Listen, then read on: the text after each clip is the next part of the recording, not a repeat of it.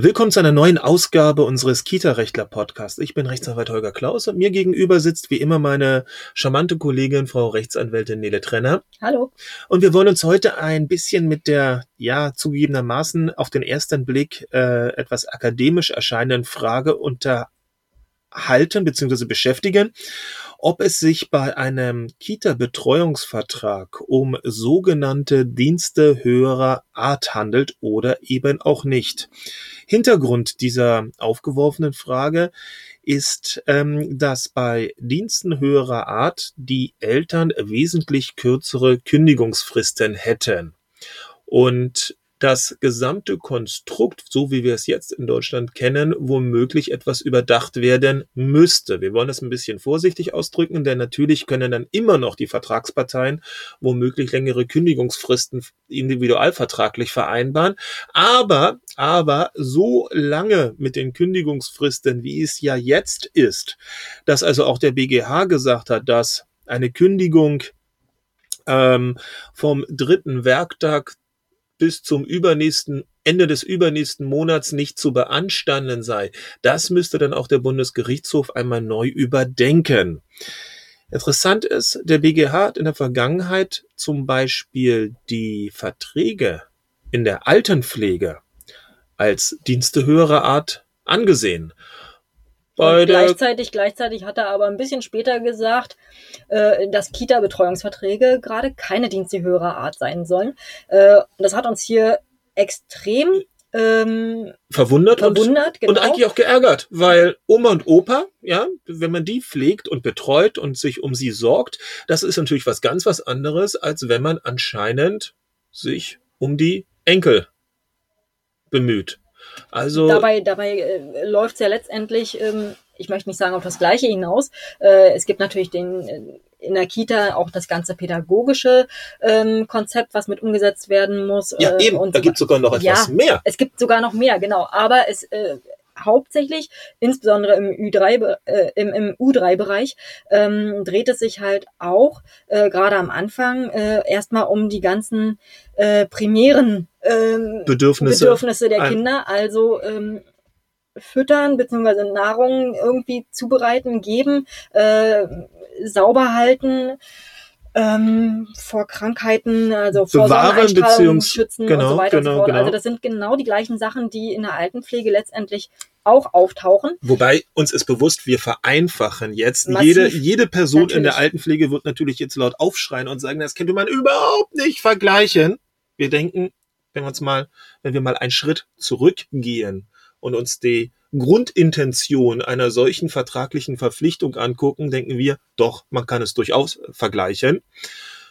Und deshalb hat es uns sehr geärgert, eigentlich muss man sagen, sehr geärgert, dass hier der Bundesgerichtshof ganz einfach sagt, ja, Altenpflege, das seien ja Dienste höherer Art, aber im Kindergartenbereich, im Kita-Bereich, das sei natürlich was ganz anderes. Das sei letztendlich vergleichbar wie ein ganz normaler Fitnessstudio-Vertrag, wie ein ganz normaler Beherbergungsvertrag, wie ein ganz normaler Vertrag über die Leistung von, tja, was?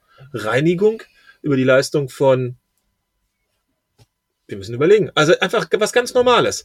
Und wir denken, das Ganze passt nicht zueinander. Insbesondere, ähm, weil der, weil der Bundesgerichtshof gesagt hat, zur Begründung der Diensten, der Dienste höherer Art ähm, im Altenpflegebereich, dass es dort ja eben auch um die Intimpflege gehen würde. Ja, hallo, ist das dann im Kita-Bereich etwa nicht der Fall?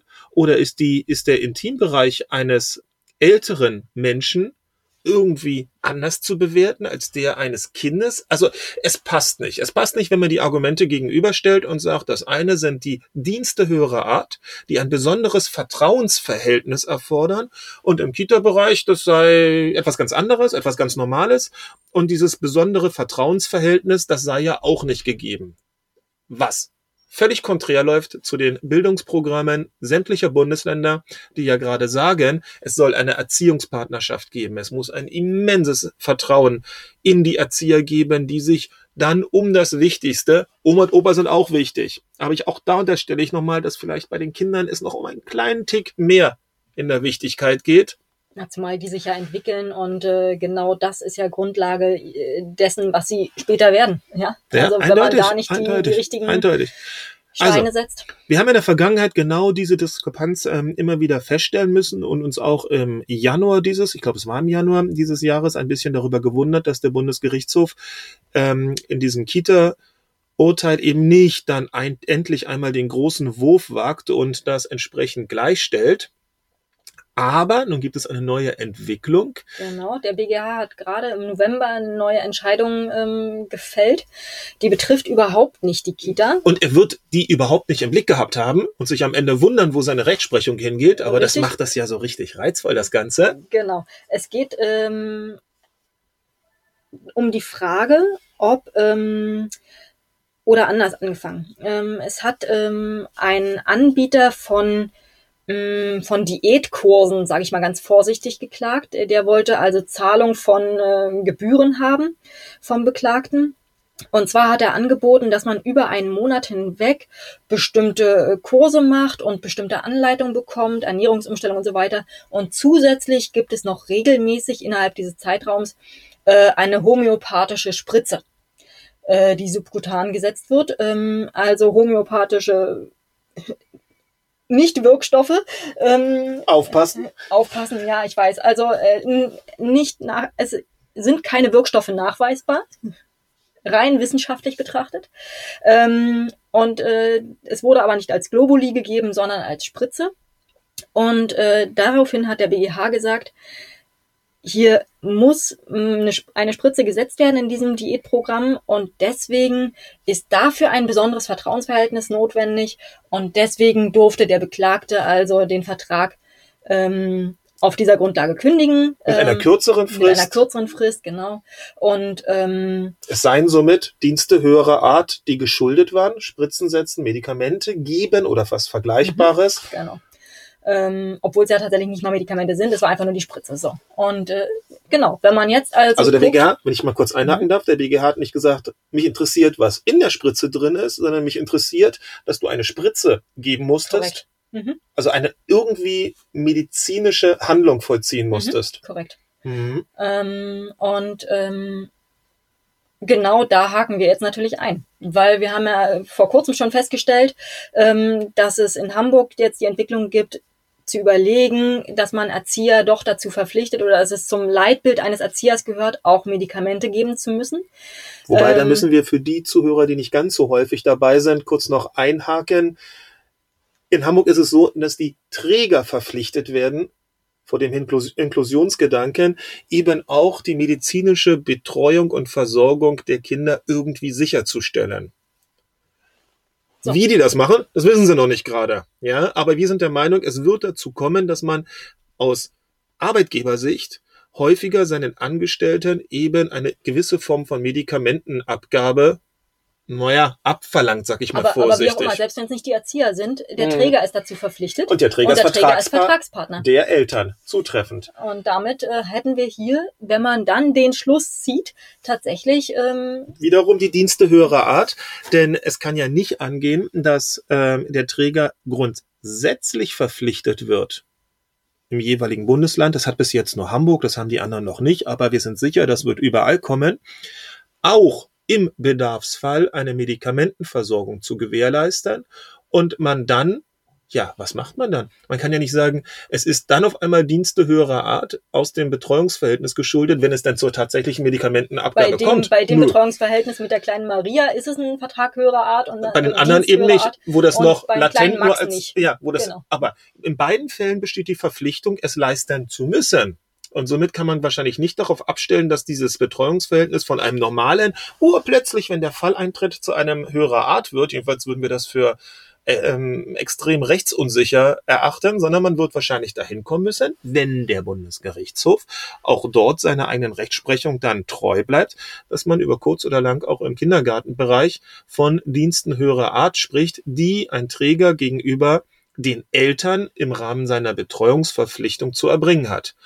Alles Längst andere überfällig. längst längst sowieso. Alle reden, ich meine, besonders Politiker reden ja besonders gerne über die Aufwertung des Erzieherberufes.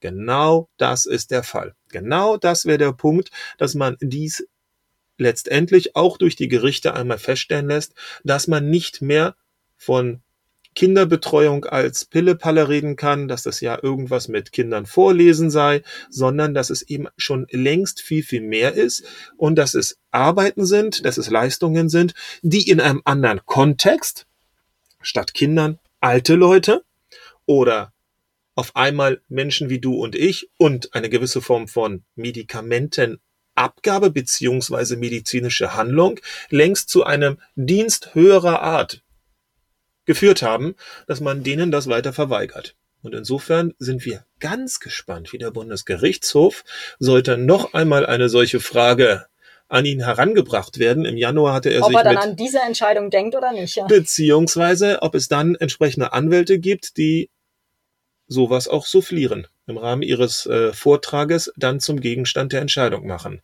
Wir denken aber, über kurz oder lang wird es dahin gehen. Problem ist, im Juristischen ist kurz oder lang, meistens Beides sehr lang. ewig. Beides ewig, beides ewig. Aber wir sind ja auch hier, um über Tendenzen zu reden und wir denken, das wird kommen. Es wird sich nach und nach sicherlich in den Oberlandesgerichten erstmal festsetzen und dann wird auch irgendwann unser lieber BGH zu dieser Entscheidung kommen. Alles andere wäre absolut weltfremd und würde nicht den tatsächlichen Realitäten mehr entsprechen. In dem, diesem Sinne. in dem Sinne. Tschüss. Tschüss.